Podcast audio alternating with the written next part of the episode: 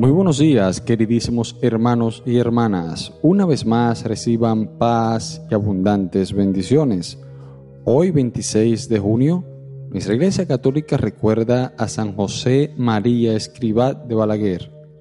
Como prelado de honor de su santidad, promovió obras de apostolado por todo el mundo, vocación que culminaría en 1928 con la fundación de Opus Dei esta asociación de fieles de la que fue presidente general y que a partir del 1946 dirigió desde Roma, tenía como fin difundir en todos los ambientes de la sociedad, sin distinción de raza, estado o condición social, el mensaje evangélico de la llamada universal a la santidad y al apostolado, tomando como marco la circunstancia de la vida corriente y sobre todo el ejercicio del trabajo profesional ordinario.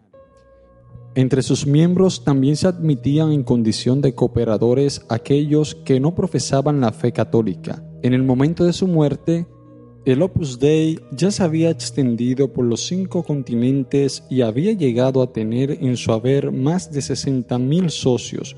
Asimismo, Escribá de Balaguer fue autor de obras espirituales como Camino de 1934, de la que en el 1982 ya se habían hecho 175 ediciones y se había traducido a 34 idiomas. Santo Rosario y Es Cristo que pasa, 1973, y el ensayo La abadesa de las huelgas en 1944.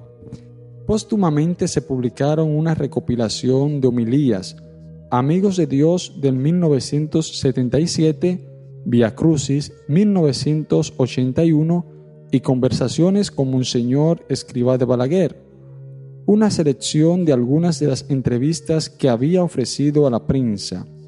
En 1981 empezó su proceso de beatificación y canonización. La ceremonia de su beatificación se celebró en Roma el 17 de mayo de 1992. Diez años después, el 6 de octubre del 2002, fue canonizado en Roma por el Papa Juan Pablo II.